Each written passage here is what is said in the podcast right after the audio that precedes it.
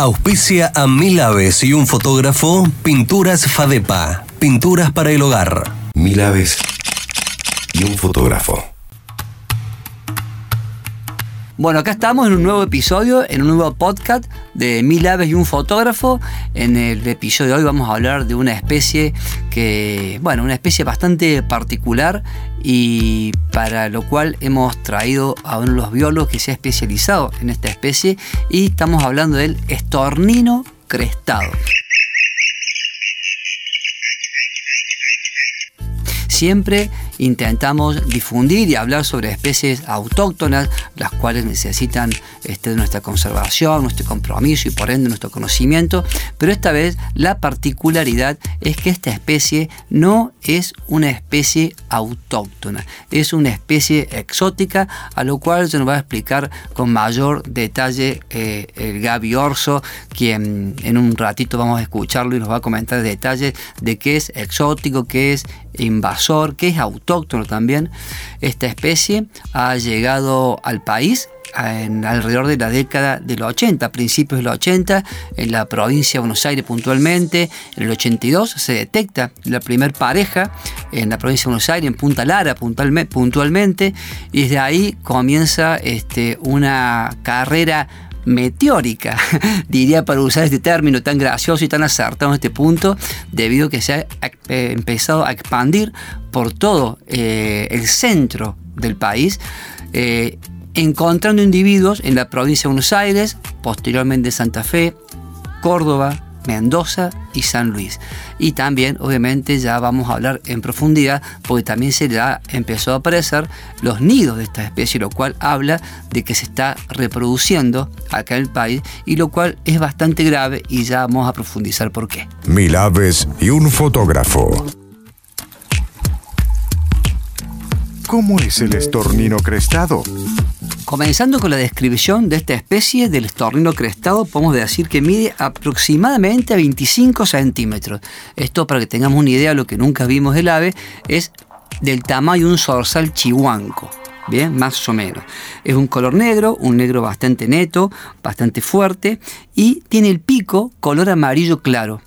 Y sus patas, sus patas son de color naranja claro también, al igual que el iris de los ojos. Y tiene una característica muy particular que tiene una especie de copete bastante frondoso que le nace desde el pico. Y esa es la característica lo cual lo hace casi inconfundible con respecto a otras especies que podamos tener nosotros en la Argentina.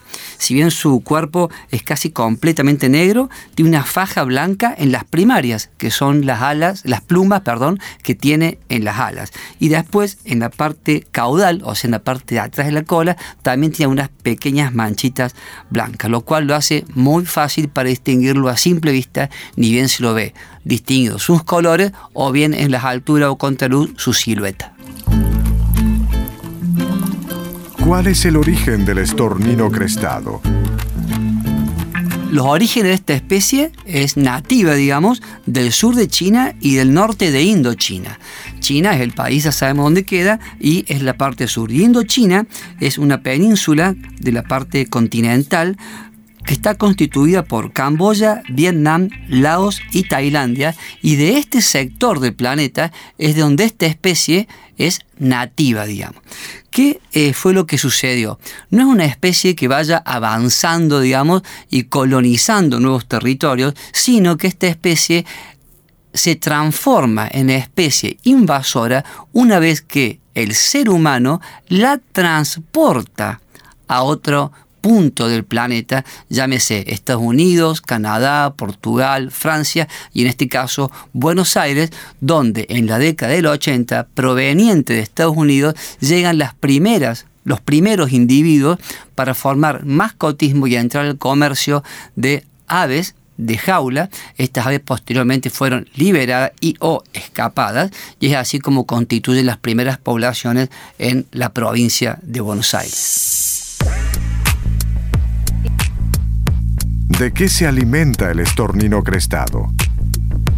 Con respecto a la alimentación de esta especie, se la considera que es una especie omnívora, o sea que se alimenta de artrópodos, los cuales son insectos, arácnidos, y también come gusanos, y come frutas y semillas, por lo cual tiene una gran adaptabilidad tanto al alimento como también gran adaptabilidad a una cantidad muy diversa de hábitats.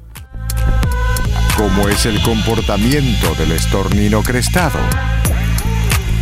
Para hablar del comportamiento de la especie del estornino crestado tenemos varias características. Primero, pos alto en árboles, postes o cables, pero también se lo suele ver en el suelo alimentándose. Puede andar en solitario, en parejas, en grupos familiares o incluso bandadas bastante numerosas. Y la característica que tiene es que es bastante arisco, digamos. Está muy atento a amenazas, a sonidos para ocultarse rápidamente en el follaje otra gran, tiene una gran capacidad reproductiva. Incluso eh, se sabe que pone entre 4 y 7 huevos e incluso también está este, constatado que tiene hasta dos camadas anuales. Otra de las características del comportamiento de la especie es que desplaza agresivamente, agresivamente a las especies de aves nativas, lo cual es un tema muy importante y uno de los puntos por lo cual hemos traído esta especie exótica a los podcasts de Mila y un fotógrafo y ahora vamos a profundizar con el biólogo Gabriel Orso. Estás escuchando Mil aves y un fotógrafo, un podcast de aves, ambiente y anécdotas, por Guillermo Galeano. Bueno, en este episodio de Mil aves y un fotógrafo tenemos un invitado de lujo, al biólogo Gabriel Orso y quiero destacar que con Gaby eh, no solamente eh, compartimos esta pasión por, por, las aves y demás, sino que aparte es eh, un, uno de los pilares fundamentales la Fundación Mil Aves con quien trabajamos desde el principio, desde el día uno estamos con Gaby junto a, este, en este equipo de la ONG cordobesa Fundación Mil Aves. Gabriel es este becario doctoral del CONICET y aparte es el coordinador del Departamento de Conservación de la Fundación Milaves. Así que bueno, un enorme placer. Hola Gaby, ¿cómo andas? ¿Cómo estás? Hola Guille, ¿cómo va? Un placer estar acá. Muchas gracias por la invitación.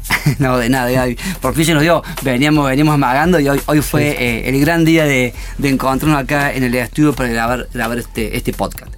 Bueno Gaby, contanos un poco mm, por dónde empezar. Podemos empezar, contamos tu, tu trabajo sobre el estornino crestado y contanos cómo fue esa, esa primera observación, en qué parte de Córdoba los viste, porque fue bastante llamativo, fueron los primeros que, se encuentran en Córdoba. Bien, el tema de los estorninos siempre estuvo metido o involucrado el Parque Sarmiento, fue como el centro de las, de las invasiones con respecto a, las aves. Rarísimo, pero es cierto, tienes razón, no había pensado eso, tal cual. Y fue muy enorme mi sorpresa cuando la descubrí al estornino crestado cerca de casa. O sea, siempre me había costado verla en el Parque Sarmiento hasta que la pude ver ahí eh, cantando por la Ruta 20. Así que me, llevé una, una sorpresa muy grande. Y más aún después cuando descubrimos algo que, es lo que te voy, vengo a contar hoy sobre la reproducción de esta especie en Córdoba. Qué, qué raro, porque uno siempre encuentra un, ave, un pájaro, eh, que nos dedicamos a esto de, de, nacimiento, es una alegría, es una emoción. Y acá es muy controversial, porque un sentimiento es encontrado, digamos, de alegría, preocupación, miedo, eh, diciendo, uy, ¿qué, ¿por qué encontré esto acá que no debe estar? Contanos ese, ese primer este shock ahí. El, fue... Eh, bastante raro encontrar a esta, a esta especie y sobre todo a encontrar que, se está ampliando, cosa que no se sabía para la provincia. Y después de, ese shock inicial, en lo que lo primero es sorpresa, empiezan las preocupaciones. Claro, tal cual se Es hasta dónde puede llegar esto y el daño que puede llegar a provocar eh, más adelante, ¿no? ¿Te diste cuenta que ese hallazgo era, una novedad que podías hacer un trabajo, lo visualizaste rápido, dijiste, ah, para que con esto puedo hacer algo? ¿O tuvo que pasar otra cosa más? ¿Otro paso más tuvo que haber? No, no, no. en su momento cuando lo vi era simplemente, ah, mirá, están apareciendo en otros barrios, en otros lugares, más allá, a las afueras de lo que es el Parque Sarmiento.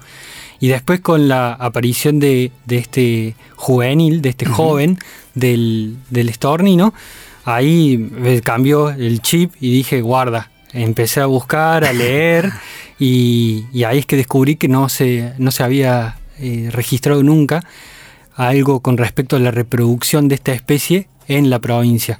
Entonces eh, ahí empezó más la preocupación. O sea, claro, lo que, Gaby encuentra un, un juvenil y te das cuenta que si el ave está no es que esté avanzando en nuestro territorio, sino que la trae en jaula, pero de repente encontramos un juvenil y ya ese juvenil no es tan normal que lo haya soltado o liberó en jaula, sino que ya ahí te diste cuenta que habían ido y lo cual era el primero en Córdoba. Claro. Y ahí empieza la investigación. Exactamente. Eh, con respecto a eso, estaría bueno ac- aclarar estas diferencias entre lo nativo, lo exótico y lo exótico invasor, Tal que cual. es como un extra, Tal más cual, allá de ser exótico. Exactamente. Lo nativo, como para que lo tengamos en cuenta, es aquello que es originario, o sea, un organismo, ya sea planta, hongo, animal, que es originario de un cierto lugar. Esto implica que esta especie ha evolucionado por miles de años en ese lugar. Es parte del ecosistema, es parte del ambiente y ha interactuado con otras especies. Y por ende está autorregulado. Que la Exactamente. palabra autorregular hay que decirlo porque es lo importante de ser parte de un ambiente durante millones de años, ¿no? Está autorregulado, forma parte del sistema, es, Exactamente. eh, cumple un rol en esa, en esa posición que le tocó en estos miles de años de evolución en el lugar. Ahora viene la contrapartida, las especies exóticas. Las especies exóticas lo que hay que tener en cuenta es que siempre está vinculada la mano del ser humano en esto. Son aquellas especies que han cambiado el área de distribución, que aparecen en lugares en donde no deberían estar, por lo menos desde el punto de vista natural. Y esto es porque el ser humano las trasladó de un lugar a otro. Eso es exótico. Cuando se encuentra otra, una especie en un lugar donde no debería estar por en mano del, del- del hombre. Ahora, ¿qué pasa si esa especie no solo llega, sino que le gusta el lugar? Se No, empieza. tiene, no tiene virus, no tiene hongo, no Claro, tiene enemigos, digamos. No tiene enemigos, no tiene predadores, encuentra una pareja, encuentra alimento con la pareja y se empieza a reproducir. Lo que empieza a hacer es a expandirse. Ahí juega otro rol o empieza otra problemática que es la especie exótica invasora. Ahí se le denomina invasora. ¿Por qué? Porque no solo se restringe al lugar donde la llevó el ser humano, sino que empieza a colonizar nuevos ambientes, nuevamente, que no estaba eh, adaptado a esta especie eh, totalmente foránea.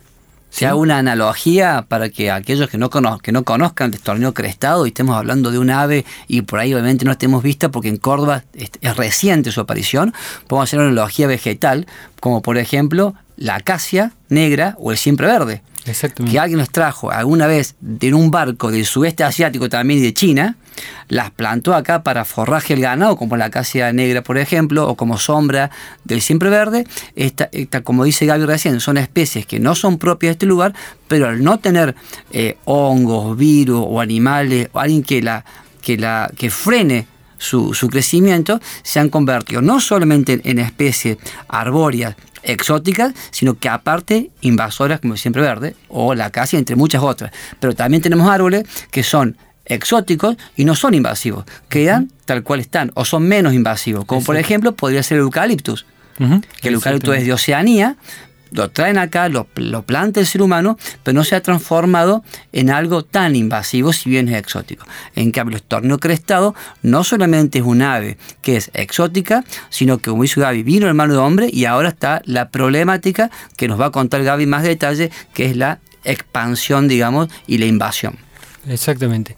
Como vos mencionaste en un comienzo, esto fue empezó en la década del 80 Ujú. con un par de parejas que llegaron a, a Buenos Aires, se establecieron en distintos lugares de Buenos Aires, se reprodujeron y empezaron su colonización o su frente de avance a- de este del país hacia el oeste por la franja central de, de Argentina.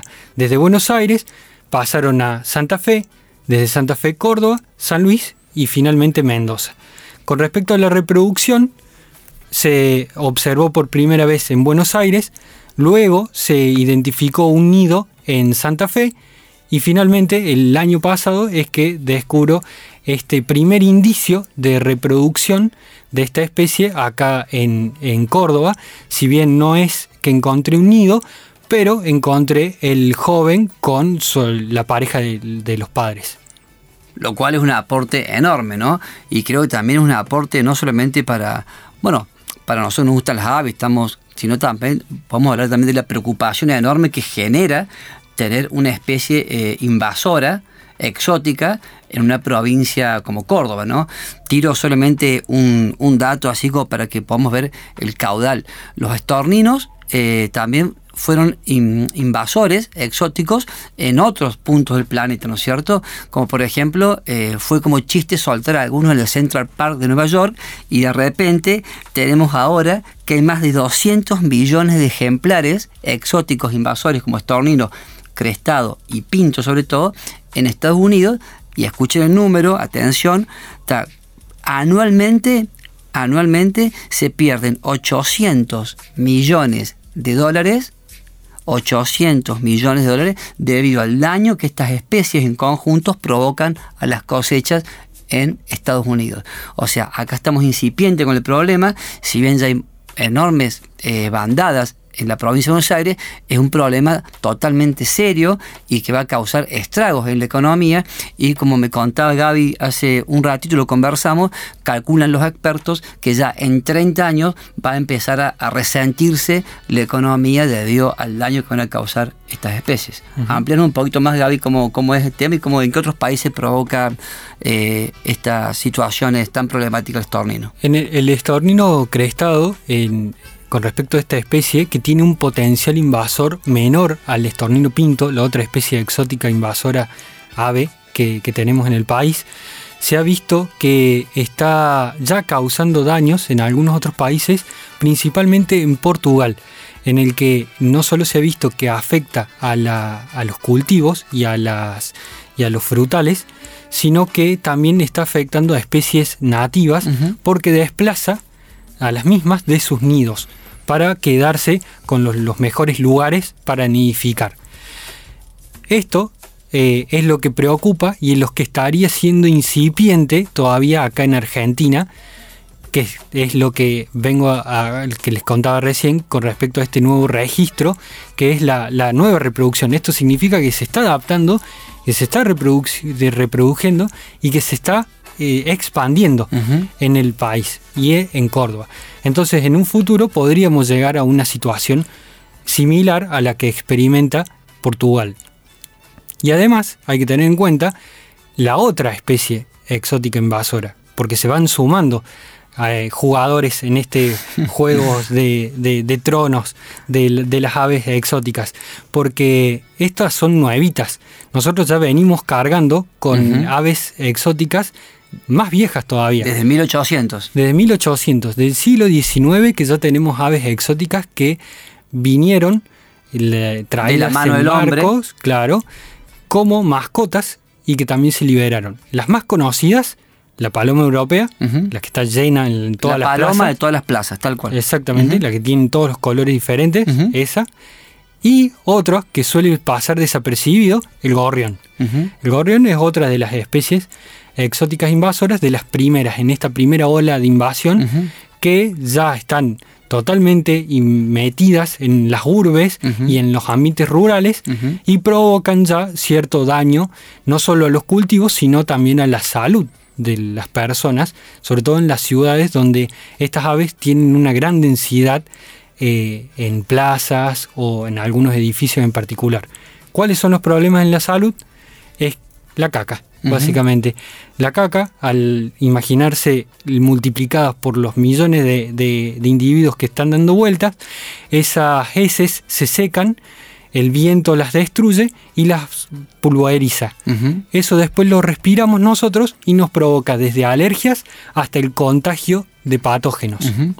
Eso ya se ve actualmente en las ciudades de la Argentina. Esto con las viejitas.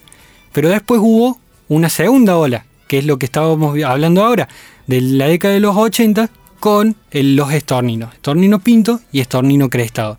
El estornino crestado está empezando, pero el pinto ya le ganó de mano, ya viene con más problemática. O sea, el estornino pinto no solo se mantiene en las ciudades como el crestado, sino que también afecta al área rural, a los cultivos.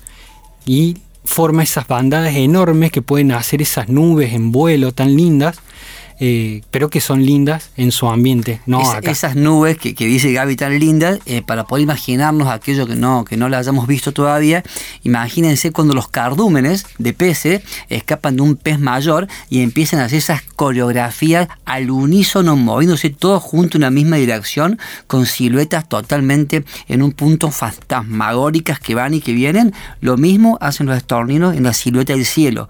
Miles y miles de ejemplares, por no sé millones, algunos casos de su distribución, haciendo siluetas todos juntos al mismo tiempo escapando o se desconoce el origen de estos movimientos, pero muchas veces para escapar de predadores, lo cual cuenta Gaby, y eso ya está sucediendo en la zona de Puerto Madero, en Buenos Aires, ¿no es cierto? Exactamente, ya en algunos lugares del país la densidad es tan grande de esta especie, del estornino pinto, que se está empezando a ver este comportamiento tan llamativo y acá preocupante. Y acá preocupante, llamativo y lindo en su, en su lugar de origen, que podría ser Europa, Eurasia, del Pinto, pero acá obviamente que es muy preocupante y ni hablar si chequeamos los números con el diario del lunes del país del norte, Estados Unidos, 800 millones de dólares de pérdida. Eh, sepamos, si es divertido o no después, y sobre todo para la gente que se dedica al campo, que al fin y al cabo en este modelo exportador que, vinimos, que vivimos, vamos a estar todos creo que perjudicados con, esta especie que está llegando. Por lo cual hay que decir que si bien estamos dedicando un podcast completo y somos Fundación Milavio, nos dedicamos a la protección de las aves y el ecosistema, no quiere decir que no hablemos de esta especie y no mostremos nuestra preocupación y no, y no hagamos algo por, esto, que es ocuparnos, por lo menos difundir, para que también escuchen las autoridades, ¿no es cierto? Las autoridades que son las que tienen que tomar cartas en el en el, asunto.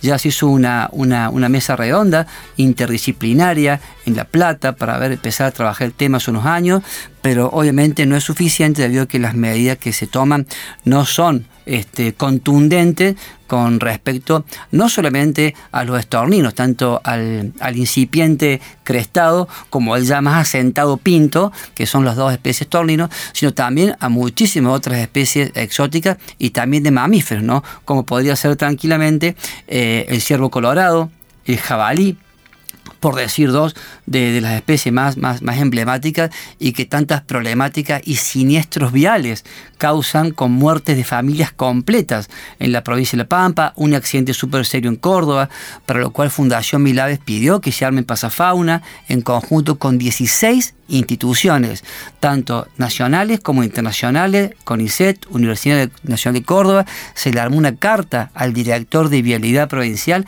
el cual no tuvo el tupé ni siquiera de responder la carta. Imagínate la importancia que estamos dando a la problemática de la exótica, en este caso del jabalí. Y lamentablemente, siempre tarde, es como mencionás vos, después de, de años de, de estar registrando estos avances de estas especies en particular de aves, recién hace un par de años que se arma esta comisión, cuando ya las herramientas para poder detener este avance son mucho menores a las que podríamos haber tenido en algún comienzo em, y los daños ya, ya se están viendo, ¿no? Entonces, ¿qué es lo que podemos hacer en la actualidad para detener, en el caso de los, de los estorninos, poco, lamentablemente, porque imagínense cazar a estas aves se resulta bastante imposible, eh, sobre todo cuando ya están presentes en un montón de ambientes. Entonces lo que se pretende o lo que se recomienda es tratar de detener el avance en algunos sitios, o sea, evitar que ocupen espacios que no están ocupando en la actualidad y dejarlos así limpios de, estas, de estas especies. Para ello, por ejemplo, en el caso de la paloma, acá en Córdoba, hay una, investigación que se estaba llevando a cabo que eh, están probando unos anticonceptivos. O sea, se les da alimento a estas palomas con anticonceptivos para evitar la reproducción y así disminuir, eh, disminuir la densidad, por lo menos en las urbes. Recordemos que hay especies eh, sobre todo los jabalíes y palomas y muchas otras, que a medida que más se las caza, más incentiva su reproducción. Entonces por ahí es peor mientras más este, acciones haces en contra de ellas. Por eso, con controlar determinados espacios, que es lo importante. ¿Cómo se controla? Se controla el estornino. Eh, cazándolo directamente a los individuos y también teniendo control sobre los nidos y sacando los huevos de los nidos. Es un trabajo al cual requiere muchísimos recursos, una ingeniería atrás, a lo cual no creo estemos capacitados ni con muchas ganas de destinar desde el gobierno provincial, por lo menos por ahora. Así que la problemática está latente, pero creo que lo importante de este podcast es que los cordobeses, o los que escuchemos el podcast por lo menos, sepamos la problemática y también hagamos un poco de presión así eh, se empiezan a tomar medidas sobre la fauna exótica invasora que tenemos en la provincia de Córdoba. Gaby, eh, un enorme placer compartir esta charla en público, pues las tenemos en privado y con el equipo de la Fundación todos los jueves nos reunimos, obviamente hablamos de estos temas y muchísimos otros, pero poder compartir el podcast, eh, enorme agradecimiento de que hayas venido y un enorme placer para mí. Bueno, muchísimas gracias, Guilla, cuando quieras. Mil aves y un fotógrafo. Bueno, y para despedirnos de este, de este episodio, primero que no es que no tenga anécdota, sino que la anécdota la acabo de contar Gaby, que en Ruta 20 se encontró una familia de torninos crestados, lo cual este, disparó un montón de, de, bueno, primero de incógnitas y después de trabajo de su parte, el cual estamos compartiendo. Así que la anécdota es la anécdota de Gaby. Y bueno, de mi parte, no, no queda más que, despedirme. Un enorme agradecimiento a Gabriel por tomarse el tiempo de, venirse hasta acá y acá los estudios RT y armar este, este podcast y conversar un ratito con nosotros. Y bueno, agradecer también al equipo de la Fundación Milaves, que somos parte con Gaby, que nos apoyó también para, para poder sacar información acerca de esta especie y siempre atrás con este equipo de trabajo, que bueno, hacemos actividades como avistaje de aves, safari fotográfico, hacemos también lo que es conservación, investigación científica, educación ambiental, la ONG cordobesa que siempre apoya este, este espacio. nos despedimos y nos encontraremos a la brevedad eh, con otro podcast sobre aves de Argentina. Auspició este episodio Pintura Fadepa, pinturas para el hogar.